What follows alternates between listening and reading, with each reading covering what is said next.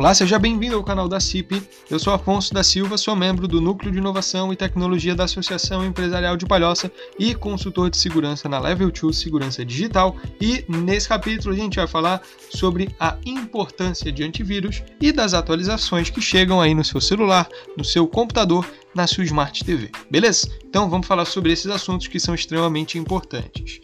Alguns anos atrás, foi criada uma mística que antivírus é só botão colorido que não serve para nada. Isso na realidade está bem equivocado e os antivírus eles funcionam sim para alguma coisa, até porque nenhuma empresa ia juntar um monte de desenvolvedor, pagar caro pra caramba para eles trabalharem, para eles desenvolverem um dashboard com um monte de botãozinho colorido que fala com você. Então esse não é o objetivo. O antivírus ele tem sim o objetivo de ser contra os vírus. Exato, pô, tá no nome, tá fácil. Então vamos lá, primeiro vamos explicar os antivírus e a importância deles para o seu dispositivo. O antivírus ele tem como meta fazer o bloqueio de vírus que cheguem até o seu dispositivo por meio de algum download malicioso ou quando você acessa algum site que não é tão confiável assim. O antivírus ele não consegue detectar todos os vírus existentes no mundo. Se eu, por exemplo, criar um novo vírus agora e jogar para dentro do seu computador o seu antivírus, ele não vai conseguir fazer a detecção desse cara ok?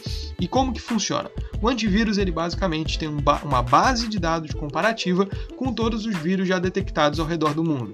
E dentro dessa base de dados ele compara se aquele vírus ele é parecido ou se ele é idêntico a algum que ele já tem nessa base. Se for, ele bloqueia esse arquivo, ele bloqueia esse malware, ele bloqueia esse perigo. Então os antivírus eles funcionam com essa base de dados, com essa comparação a todo momento do que chega no seu computador. Mas como eu disse, nem todo vírus é bloqueado por ele. Então tudo também depende da sua, é, do seu uso dentro do seu dispositivo.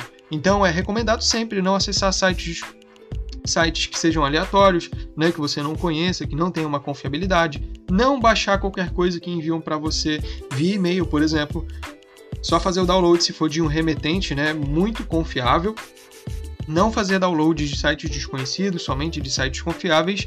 E principalmente tentar fazer o download do programa que você quer baixar no site da, da própria desenvolvedora, da própria fabricante daquele programa. Então, o antivírus ele não é um monte de botão colorido e ele é bastante importante para o seu dispositivo.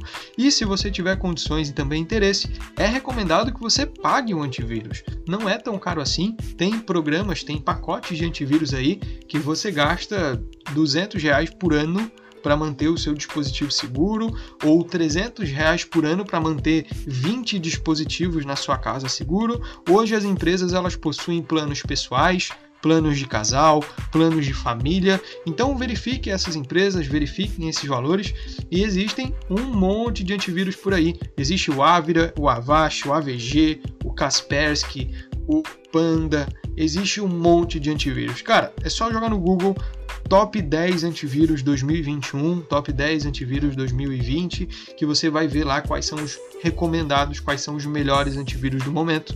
E aí você entra no site de cada uma é, dessas empresas responsáveis e dê uma olhadinha nos valores lá para ver se, se te interessa. Se não, coloque um antivírus gratuito. É melhor ter um antivírus gratuito do que não ter nenhum na sua máquina, ok? E vamos às atualizações. Quando chega uma notificação de atualização no seu smartphone, na sua smart TV ou no seu computador, ele chega ali por algum motivo. Afinal, a empresa, novamente, não vai pagar uma equipe de desenvolvedores para fazer atualizações para absolutamente nada. E essas atualizações, na maioria das vezes, elas não mudam em nada no seu dispositivo no quesito visual. Então não tem uma alteração de cor de botão, não tem um melhoramento gráfico, não tem um melhoramento de desempenho, porque na maioria das vezes essas atualizações são atualizações de segurança. Então são correções de brechas de segurança que existiam naquele dispositivo, naquele software, naquilo que você está atualizando.